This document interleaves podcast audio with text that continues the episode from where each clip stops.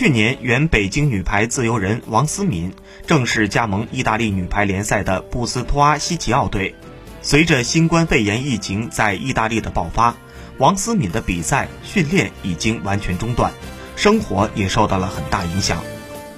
口罩在意大利早已经成为了想买也买不到的稀缺资源，而王思敏也就成了全队唯一一个有口罩库存的人。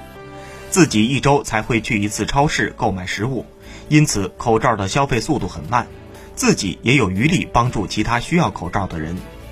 除了把口罩送给教练和队友，王思敏还会在每次去超市时随身携带几个，以备不时之需。此外，王思敏表示，得知目前国内的境外输入性病例持续增多，祖国对来自境外的疫情防控压力很大，所以王思敏决定暂时不回国。